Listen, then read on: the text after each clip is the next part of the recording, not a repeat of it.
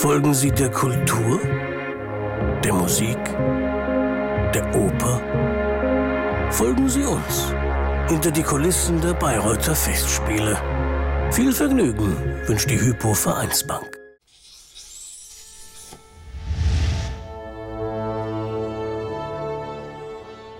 Jetzt sing doch ein paar Töne, bitte schön.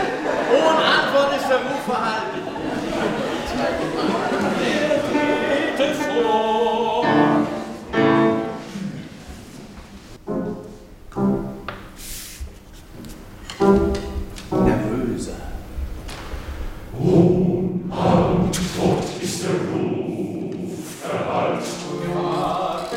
Gewahrt, wo ist die Weltschlicht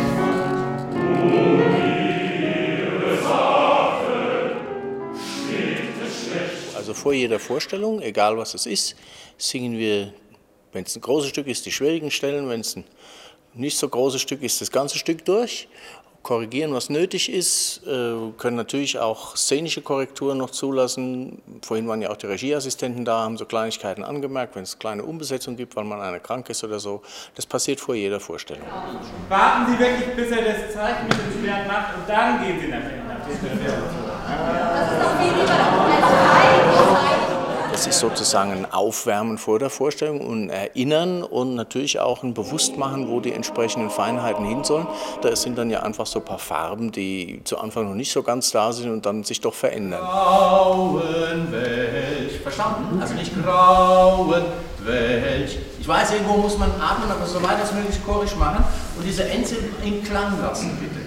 Dass das wirklich ein, ein absolutes Legato bleibt. Festspielchor ist ein rein professioneller Chor. Also um reinzukommen, muss man auf einem professionellen Niveau singen und auch beim Vorsingen das beweisen, sonst hat man da keine Chance. Und äh, ohne das ging das auch nicht, weil die müssen natürlich A, die ganzen Stücke hier äh, können, die wir hier spielen, B, müssen sie in der Lage dazu sein, die Einzelnen, jeder Einzelne sich auch wirklich umzustellen, also gesangstechnisch Dinge zu verändern. Sonst kommt man nicht in so einen Chorklang rein, wie wir den hier anstreben und wie wir ihn ja tatsächlich auch herstellen können.